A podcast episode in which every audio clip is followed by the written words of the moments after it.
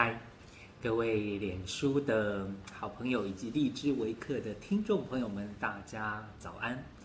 呃，今天呢是很难得的，我直接在脸书和荔枝微课，通通都直接用直播的方式，对，就是现场直播的方式，呃，而不是说先录好了之后再播出的。那今天呢，本来如果你有看公众号的话，会知道我今天本来是要录。呃，生命小色色在脸书的第一集播出的，但是因为我昨天才刚从台北回来，呃，所以我觉得说，哎，真的应该要好好的先录一集有关过去八天，也就是从一月二十一号到二十八号这八天，我在台北的泰国北部的清莱有一个满乐福这个地方，那。我参加了在台湾的有一个国际海外志工，呃，他应该是公益行动联盟，呃，公益行动协会，对不起，啊哈，对，呃，参加了维克的一个一个活动，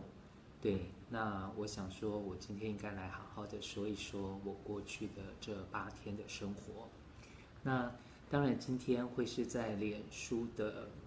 生命小采访的第十一集，然后是荔枝维克的生命小采访第四十一集。我好像我好像漏掉了前面要说，嗨，各位 Rainbow Living House 的听众朋友们、观众朋友们，大家早安。OK，那先从哪里说起呢？我觉得还是应该要从呃维克行动公益行动协会开始说起。当然，这个维克是微小的维克人的克，它是取一个谐音，是 W A K E R，维克它是一个呃觉醒者、苏醒者的的意思。那维克呢，它呃，因为最近几年在台湾，除了所谓的打工旅游很很很兴盛之外，也有所谓的这种。打工度假啊，可能会到绿岛啊、蓝屿去打工度假。那当然也有很多的这种海外志工。那海外志工的部分呢，也分为很多类。有些地方是属于劳力性质的，然后可能是就是到当地去，啊、呃，到可能东南亚国家或者哪里去，然后用当地的方法，呃，譬如说盖房子，用当地的呃那些。材料啊，用当地的方法盖当地的房子，这是属于比较劳力性质的。那当然也会像伊甸，他们可能本来就是比较为残障者服务的，那他们会比较偏重在还是这种残障服务的部分。对，那像维克呢，这个微可维克呢，他会比较着重在儿童教育。呃，在大陆部分的话，可能就是所谓的支教。对，那像我的话，因为我本身之前。也是在台北市的初中，然后教了二十九年，当然也退了三年了，所以我可能对这一块也会比较有兴趣。那当然，这一次我会选择呃满乐福，满乐福的原因是因为我在十至少十二年前，因为、啊、那个时候反正我对泰国很有感觉，然后尤其是泰国北部清迈这些地方。所以我本来就已经有去过，呃，跟着侨委会还有明爱会，然后去了所谓的，呃，泰北金三角那边有所谓的华人村，在山上。那那边的话会有孤军异域所留下的后代在那边，现在大概都已经到了第三代了。那当然，第三代、第二代开始啊，应该说第二代。在泰国出生的，他们其实就已经有泰国人的身份了。那到现在已经是第三代了。那那边的话的家长，他们会感觉说，他们也是华人，他们的这些已经具有泰国人身份的小孩啊，虽然说白天的时候，都还是会去，呃，会去这个，等于说是从我说的那个山上的华人村。可能搞不好要坐个半小时的他们的那种货车啊等等的，然后到泰国的市区去呃，去上泰文的学校。那泰国学校那当然就是学泰国的一些他们的等于说是国民教育嘛。那但是我刚说了，这些华人的后代，尤其是呃第一代啊、第二代，他们会感觉好像这个中华传统文化还是不能够就这样子断掉了，不能够就这样子完完全全的成为泰国人了，所以他们会利用啊、他们的孩子，等于说放学之后，每天大概四点五点之后，然后回到的村子里，那还是会在村子里。你说他像一个一个呃呃课辅班也好，像是一个补习班也好，总而言之，他们就是会把小朋友们聚集起来，然后学一些跟中华传统文化有关的东西。对，那呃，所以我刚刚说我跟着维克，就是会会呃，应该是说呵呵 我之前就曾经。跟着明爱会、侨委会，他们到了泰国金三角的这种华人村，然后去帮那不我们不是去帮小朋友们上课，我们是去帮那边的老师们做师资培训，因为他们很可能就是其实就是高中生就在就在带小学生，那可能有一些从从大陆后来可能云南地区啊，然后就是然后辗转的到了那边去的大人。就开始上年纪比较高的，所以他们其实，呃，用的教材已经是侨委会可能带着台湾这边的课本过去。那当然，呃，我今年今年过去的时候会发现，嗯，侨委会它其实有专门针对，呃，泰北的地区啊，有编了一些小学的一些课本。那这个我等下留到后面再说。那现在还在说的是，我为什么会去满乐福？因为我其实对泰北很有感觉，那当时当当初呃十多年前，我也曾经跟着明爱会、跟着侨委会去了满新蝶这个地方。那可能大家可能会听过满新蝶啊、美斯乐啊这些地方，那都是泰国北部的一些华人村的地方。所以这一次呢，我就选了一个呃就在就在这个呃满满新蝶附近。另外一个地方叫做满乐福，去参加了那边的维克的八天的一个国际职工的活动。那当然他们是会跟当地的一个华文小学结合的，那个小学是耿耿小学。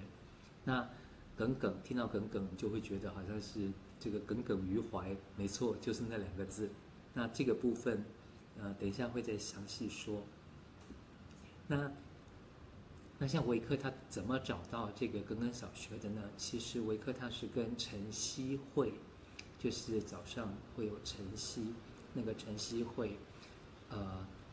等于说是合作，或者是透过晨曦会去找到这个耿耿小学的。那所以这个时候就要提到晨曦会。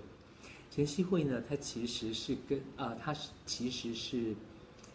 啊一开始在香港创办的。但是后来的话，等于说是有一个刘明和牧师，他，呃，晨曦会他不太属于任何的一个什么浸信会啊、长老教会啊，他不太属于呃任何的一个教派，他有点算是专门在做福音戒毒，对，福音就是我们常常听到的呃传福音啊等等这些的，他是用福音的方式，然后来帮助。呃，一些，尤其是像金三角那边，大家可能都会想到罂粟花，可能会想到就是贩毒啊等等的，甚至于说可能，呃，可能有呃贩毒大王啊等等那些的，没错。所以在那边的话，其实会有很多吸毒的人。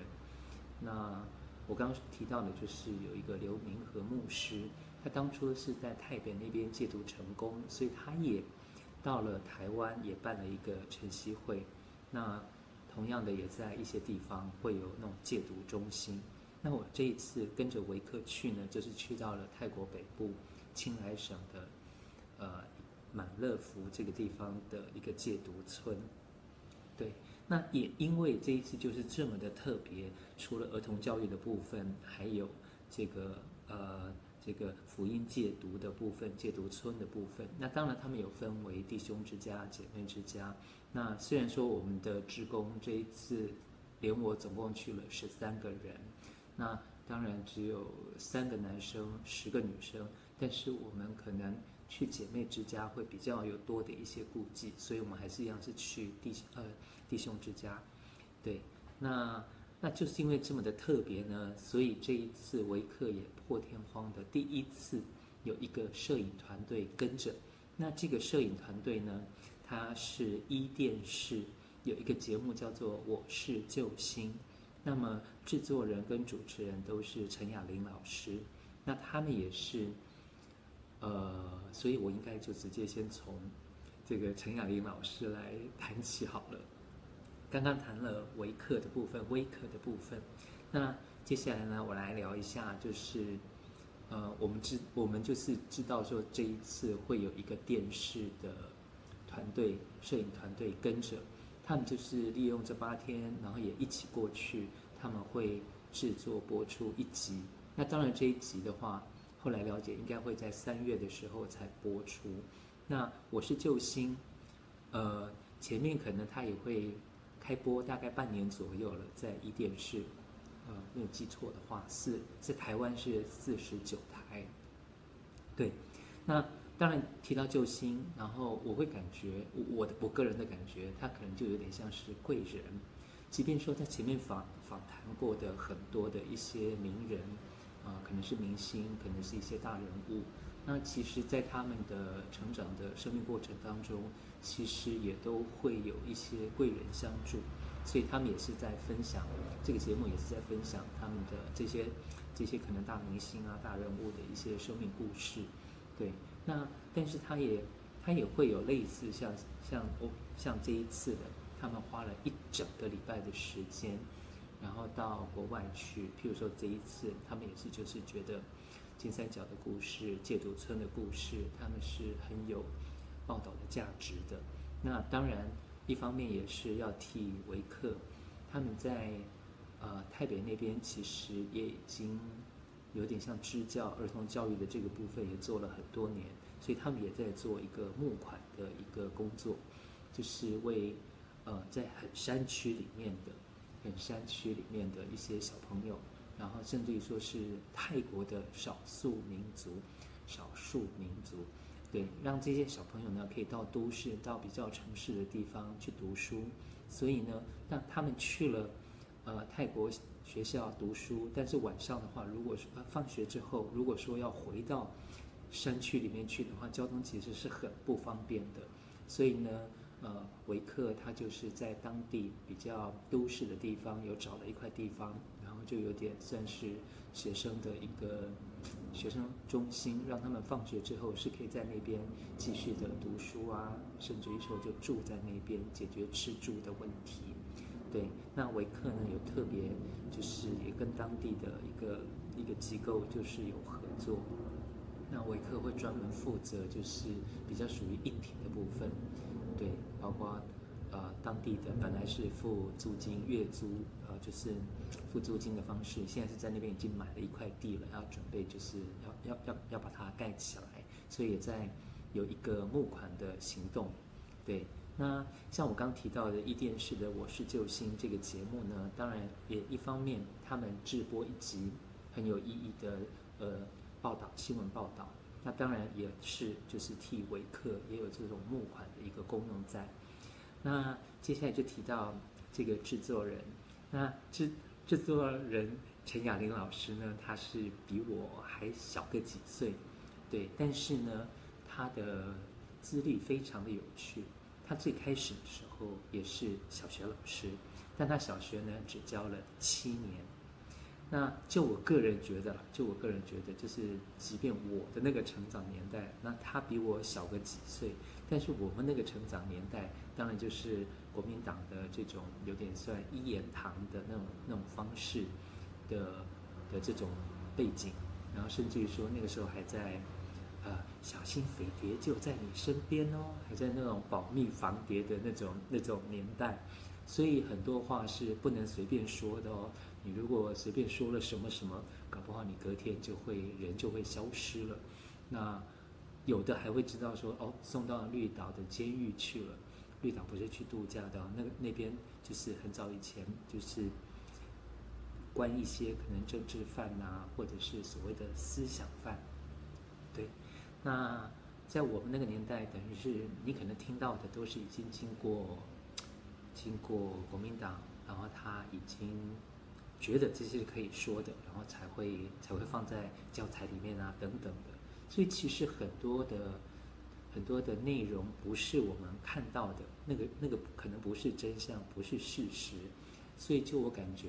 雅玲老师啊，或许跟我也是会有类似的这种感觉。所以像他的话，他后来就是教了七年的小学，在那个年代，呃，当老师是一个非常稳定的一个工作跟收入，甚至于说那个时候等于是。还没有到那种台湾钱淹脚目、台湾钱淹卡巴的那个那种年代，等于说生活还是困苦的。所以那个时候能够读师专、读师范院校，能够出来当老师，那已经是很多人的梦想，很多人想要考都考不上的。但是雅玲老师，她就是小学教了七年之后，他很想要，呃，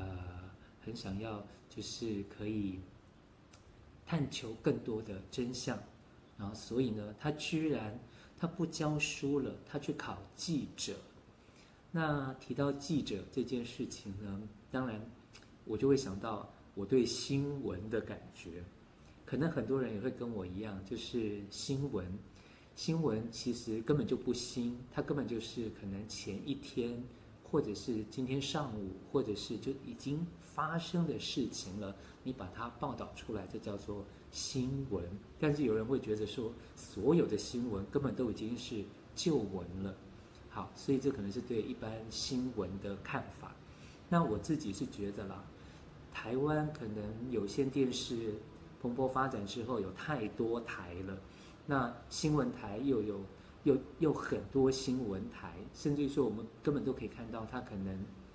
呃，直播了一个小时的新闻之后，他会一直重播，一直重播，一直重播，从可能从午间开始一直重播到晚间新闻出来了之后，又又开始重播晚间新闻，所以你就会发现说，那个已经太大量的，然后甚至于他为了要能够吸引观众去看那个新闻，我觉得已经我完全不清楚新闻记者到底还有没有水准，可以可以。或者是他的专业可以说，因为譬如说，常常可以看到，即便在医院 需要抢救的过程，或是在那种救难现场，就是很需要，你就会发现一堆新闻记者就围在那儿，然后他们说他们有报道的权利啊，然后民众有知的权利啊等等的，但是明明在那个当下，生命应该是最重要的，可是他们他们可能还是就这样子围着。你如果去围着一些明星什么的，那可能也是明星想要的，那也无可厚非，啊、但是如果说是在一个抢救的过程，在一个救难的过程当中，然后一堆记者、摄影机等等的，甚至于搞不好一支麦克风就嘟，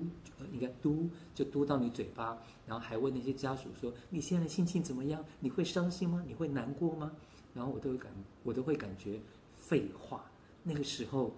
谁不伤心，谁不难过，还要你来问吗？然后还要你来报道，我才知道那个家属的心情吗？也因为这个样子，我可能很长的一段时间，我是不看报纸、不看电视新闻的。直到现在，我可能就偶尔去吃呃自助餐的时候啊，然后也会看到电视上面就在播新闻，然后可能就。一直要播那些出车祸啊，然后杀人啊、放火啊等等等等的这些事情，我都会感觉说，台湾都没有别的事情可以报了吗？然后我们的新闻就一定是这样的一个水平吗？然后当然还有另外一个说法是，台湾的记者后来啊不不不，我讲错了，应该是说呃台湾的编剧都已经改行去当记者了。怎么说呢？因为有很多很多东西，好像都已经是记者自己编出来的，然后好像已经完完全全偏离了真相，偏离了事实。那回到我刚说的陈雅玲老师，我觉得呢，像像像我刚刚说了，他小学老师不当了，去考记者，那他的很多很多的节目呢，他的一些新闻报道等等的，如果你去 Google 一下或者百度一下，你也会发现他得奖的作品。非常非常多。那甚至于说，我知道他，他也不是好像就一直跳来跳去的。他最早的时候是在《自由时报》，后来可能电视台，呃，我刚说的嘛，就是有线电视多的时候，他去了 TVBS，那并不会是这样跳来跳去的。他也是在 TVBS 工作了一段时间，蛮长的一段时间之后，然后被三立找了去，所以在三立台，他也。啊，工作了一段时间，那是近一两年，近两三年一两年，他到了壹电视。提到壹电视呢，我会，我本来我会很直接的联想到一周刊。那如果在台湾的话，一周呃，我相信很多人都会跟我有相同的感觉，就是一周刊，它就是有点像当初的苹果日报那样。它会用一种非常翻新的方式去报道一些、一些、一些、一些事件，然后可能用大量的图片啊，然后好像你就在现场一样，那种方式。当然，我觉得他就是要刺激、要吸引这种乐听大众。对，所以呢，我本来会以为一电视跟一周刊是有。关联的，但后来其实之前看一一新闻、一电视的新闻的时候，会发现，嗯，好像不太像我所联想的那样。那当然，就是后来也也确定知道，这其实是根本是两码事。它只是刚好就是用了大写的那个一来做它的名字。对，所以呢，像像我刚刚会觉得说，嗯，自由时报感觉起来。如果说真的要以政党来说的话，好像是比较偏民进党的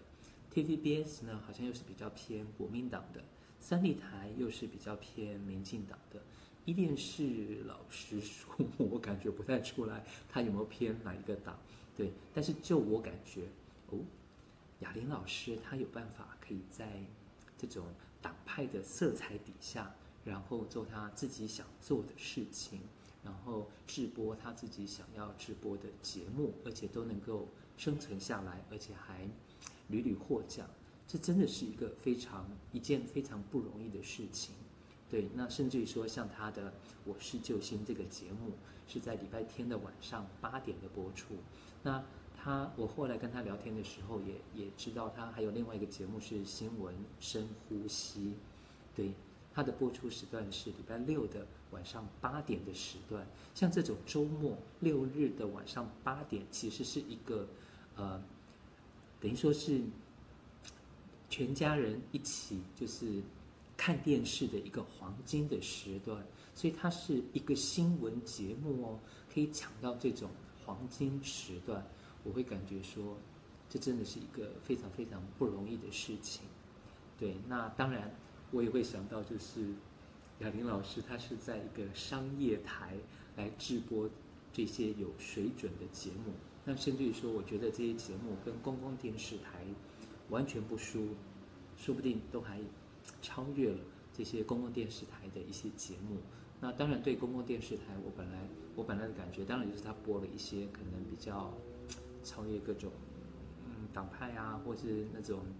呃收视率啊等等这些的。但是说实话，我觉得近几年公共电视的节目，它也在走一个商业化、通俗化，然后甚至是综艺化的这个走向，好像就是希望可以有更高的收视率，所以好像感觉起来，它也，当然公共电视它也有直播，然后或者是说就是有重复的播放一些。很有品质的一些节目，这是这是没有办法去否定它的，这是这是不可能去否定它的。但是也慢慢慢慢，就像我刚刚说的，它也开始慢慢慢慢的多了一些通俗化、商业化、综艺化的一些节目。那就像我刚刚讲的，雅玲老师，她是在一个商业台哦，却能够做新闻节目做得这么好，而且而且就是能够存活下来，这真的是非常非常不容易的。对，那这一次雅玲老师他们就也跟着我们一起，然后到了戒毒村，然后当然也去了耿耿小学，然后、呃、也去了就是我刚说的维克他们在做的台北的等于说是要为学生们山区里面的学生们，然后找到了一块地，然后为他们要建一个学生中心这个部分，然后他们都会去有一些深入的报道。那大概在三月的时候才会播出。那接下来呢，就要提到晨曦会啊，戒毒村。我大概在十二月报名了之后，其实有一些朋友也都知道说我呃要去戒毒村。那甚至于说我前面在做的生命小采访啊、生命小色色啊等等这些，就属于生命故事分享的部分。然后有一些人他就已经在说他在期待我。去戒毒村，可能我的一些体验啊，或者是我会不会有一些一些呃生命故事分享的这种录制啊等等的。那当然，这一次我完全没有找任何的弟兄在那边戒毒的弟兄做任何的呃生命故事分享。但是我先预告，我应该十月份的时候会再回去晨曦所那边。然后或许看那时候的签证，我办一个月，或是呃最多办到三个月。到时候我还会再去晨曦会，然后呃也是就住在那个戒毒村。白天的时候就是陪着弟兄们，后上工啊，然后一起早起运动、早餐，然后上工，然后呃陪着他们，对，然后。晚上的时候呢，我就一样是去耿耿小学，然后算是支援教学的工作。那那个时候我应该会比较开始去做弟兄们，他们如果愿意的，然后他做他们的生命故事分享。那晨曦会呢，它最早在一九八三年的时候就已经成立了，最早的时候是在香港。那就像我刚提到的。有一个刘明和牧师，他在香港戒毒成功之后，然后他就把晨曦会，等于是说在台湾也也也开办了，然后也有一些戒毒中心，对，所以晨曦会，我觉得他们很特别的地方就是这些可能呃因为各种原因吸毒了的这些弟兄，呃，在在这个戒毒村，他其实不是用医学的方式，不是用别的方式，而且就是用。传福音的方式，让他们可能就是每天早上、晚上都会有礼拜。那他们在戒毒村里面能够唱的歌就是诗歌。那当然，既然是要戒毒嘛，所以当然是在里面是不可能吸毒的。然后甚至于说连烟都不让你抽。所以我们昨天呃要回来之前呢，当然 那跟那边的弟兄比较熟了之后，他他们会说，不管你要戒什么。你要戒毒也好，你要戒酒也好，你要戒女人也好，然后你都可以到那边去住。那但是呢，在那边就等于是，如果以现在的满满乐福的这边的戒毒村来说的话，如果是泰国当地人，你有泰国身份证的，你只要交保证金五千泰铢，然后你要在那边住满一年半，一年半哦。一年半的时间，然后你离开的时候，保证金会退给你。对，那为什么是一年半呢？呃，现在在戒毒村那边算是有点算是掌管所有事务的一位黄牧师，他是说，因为之前可能会觉得三个月应该可以了，后来发现不行，很多人等于说是一离开戒毒村之后，可能很快的。可能朋友啊，然后就会觉得，哎，你戒什么毒嘛？等等等等的，可能可能毒品就又塞过来了。那弟兄们戒毒过的弟兄们，然后感觉成功了，可是，一回到原来的社会上，原来的生活当中，好像很快的就又还是又吸毒了，所以又再回来。所以慢慢慢慢的，三个月时间拉长到六个月，拉长到九个月，后来就是现在的一年。然后发现，啊，黄牧师是说。很多不同的方式去戒毒，当然也都会有一些效果在，但是可能戒毒成功率最高的还是用福音戒毒。对，那当然以我自己现在的想法去看的话，我会感觉多了一个跟上天的连结，多了一个信仰，那个力量会大很多的。那就说回，其实不管是黄牧师或是在那边的呃同工。他们很多人当初都是在戒毒村的弟兄，那也是因为就这样子一年半的时间，然后长时间的接触福音，后来也觉得哎，可以受洗为一个基督徒，那甚至于说他们可以有去受所谓的门徒训，然后我不是那么清楚，或许门徒训。然后接受过之后是可以成为童工的，那当然你如果说要成为牧师，就一定是要走神学院啊等等的，成为传道人啊等等这些的这个这个一般的这种过程。对，所以那边他们很多人都会是自己走过那个阶段了，然后也戒毒成功了之后，然后可能也就不在一般社会上面做一般的工作了，他们会感觉这个真的是一个。自助助人的一个方式，所以他们有很多就成为童工，甚至于说就成为牧师。那就像我刚刚一直提到的，在台湾的呃呃刘明和牧师，他也是这样的一个例子。对，所以我觉得在这边真的是非常非常的特别。那我自己后来是感觉，他们早上五点要起床，然后要起来做运动。然后运动之后，那当然运动可能三五分钟，那个就像做早操。然后结束之后，他们当然就是要去早晨的盥洗。然后之后六点会有所谓的早晨的晨礼拜。那八点的时候早餐，然后九点会上工。我们去的呵 呵第一天二十一号是礼拜天，到的时候也已经五六点了，所以当然就是休息之后，大概就就等隔天了。那隔天的话。第一天我们跟着去上工，那他们是有一些人去一个比较山区的，可能他们农庄那边去修水管。那有一些人呢是到他们戒毒村的，呃，是后山的地方去编竹篱笆。他们已经把一些竹子已经已经削好了之后，他们也架好了长的、横的。那我们就是就是有点有点有点像编织的那种方式，然后去把它。呃，竹片这样穿过去，然后穿过去，然后编竹篱笆。那当然，因为是在后山，所以其实山路也并不好走。那呃，但是可能就一个多钟头的时间，我们就是在那边一起编竹篱笆。那当然，每一次啊，我们 那些童工啊，或者是或者是有一位李老师啊，他在跟我们说我们辛苦的时候，我都会感觉。我们不要去，我们去了，他们反而比较辛苦。就是他们除了做本来的工作之外，还要照顾我们这些去的志工，我就觉得还蛮爆笑的。对，那当然可能从从另外一个角度看啊，毕竟上一次可能有维克的志工过去啊，搞不好都已经是去年的呃九月的，所以可能这样半年半年才有人过去，或许。虽然说我觉得他们更辛苦，但或许这也是一种，对他们来说也是一种调剂吧，就是生活上面多了一点点色彩。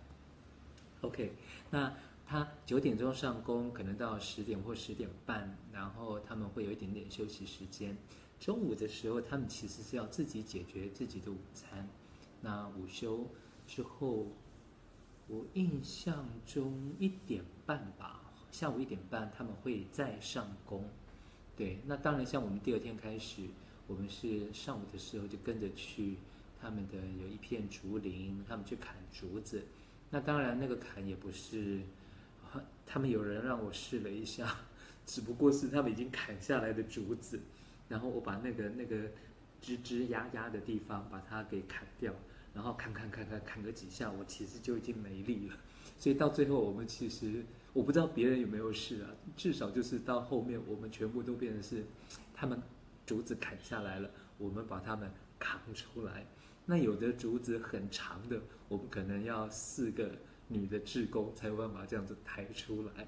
对，那当然因为比较山里面了，抬出来过程当中也是要走一段的。我们有时候用船的，有时候就是每个人这样子。扛几只啊，拿几只啊，这样子，然后运出来。就他们说，呃，一顿饭哦，大概就要烧掉二十只竹子，所以他们几乎每天也都要去砍，砍了之后，反正可以堆在那边当柴就对了。呃，所以这个是我们刚刚说的上工。对，那下午的话，他们大概快要五点的时候就会用晚餐。晚餐之后，他们六点半也会有所谓的晚礼拜，甚至于说八点半吧，八晚上八点半的时候，他们也会有所谓的呃就寝前的晚祷告。然后九点的时候，他们就必须弟兄们全部回到宿舍里面去，而且会把他们锁起来，因为据他们说，毒瘾犯的时候真的是只要能离开那里，他们会想尽办法的。所以，嗯，听起来好像感觉把他们锁起来，好像在关犯人，但是这绝绝对对是帮助他们戒毒成功的一个方式。对，那他们礼拜六、礼拜天是安息日，但是呢，我想想看，礼拜六、礼拜六他们晚上的时候就，嗯，有没有玩到？好像就没有玩到。他们礼拜六晚上会会。破例的可以看电视，然后可以看影片。那前天晚上他们看的是是一部有关杀手的片子。那他们礼拜六晚上看的影片会是中文，那礼拜天晚上看的会是泰文，因为在那边毕竟是在泰国嘛，所以讲泰文的还是占了一定的比例。然后也因为那边。算是华人村的一个一个范围，所以讲中文的也很多。然后有很多呃，因为有点算是泰国、缅甸跟寮国嘛，柬埔寨，我忘了另外的另外的是哪一个，好像是嗯好，反正就是缅甸的华人也很多，对，所以他在那边几乎就是讲中文的占一半，讲泰文的占一半，他们甚至于。在做礼拜的时候啊，那呃都会都会就是呃前面的不管是牧师传道人，呃他们会呃中泰就等于说一定会有一个同步的在呃不能说那个口译，而是说这边讲了一段话，这边就会再讲泰文一段话。他们连开饭的时候，然后会有读。读诗篇的一小段话的时候，也是一样会先中文版的，然后再泰文的一起，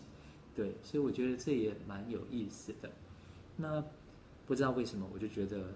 或许我跟泰国的缘分还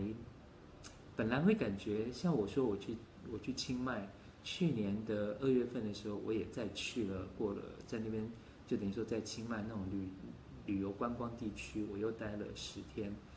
然后慢慢的会感觉，好像我如果没有跟人有什么连接的话，跟当地人有什么连接的话，好像风景那些景点就是景点，好像跟我也不太有太大的关系了。但是这一次我就感觉，十月份的时候吧，我应该还会再回去的。好，那接着讲到耿耿小学，它其实是在二零零七年，也已经十十年多了。然后十月一号创办的，创办人是张耿荣，所以取了他的一个“耿”这个字，然后就是小学生嘛，所以这个常常会有叠字，所以他就是耿耿小学。那是一个华文小学，晚上六点开始上课，我们等于说六点去的时候上第一堂课一个钟头，休息十分钟之后再上五十分钟，所以小朋友们会在会在。呃，大概八点的时候就在那边放学，然后回自己家里去。那那边特别的是，虽然它有幼幼班一、幼幼班二，还有小学一年级、二年级、三年级、四年级、五年级，但是除了校长的女儿之外，他是泰文学校读小四，在那边也是小四，其他的所有人的年纪都比他正在读的。呃，华文小学的年级还高，甚至说我在那边，呃，教五年级的时候，都还有，不管是二年级还是五年级，都有在泰文学校已经是高中生的，对，那当然那边的师资也非常的缺乏，所以他们甚至有当地的，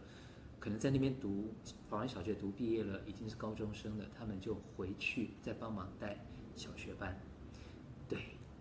那当然，我十月份的时候再回去的时候，住在戒毒村，晚上的时候我应该还是会过去。甚至于说，我以前教数学的，我可能还会很鸡婆的，就是他们礼拜一到礼拜五的晚上，礼拜六的上午是他们本来华文小学的时间，说不定我去了之后，还会把礼拜六的下午啊或礼拜天的时间拿出来，然后跟他们那些我刚刚说的，搞不好都已经是中学生、高中生。他们数学的东，数学的部分是可以拿来，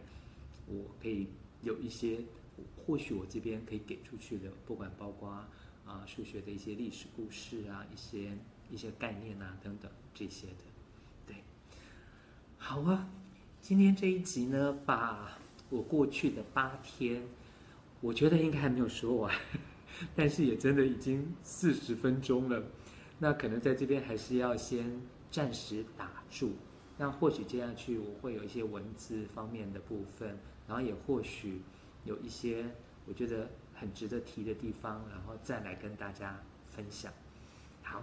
以上就先这样喽，各位，拜拜。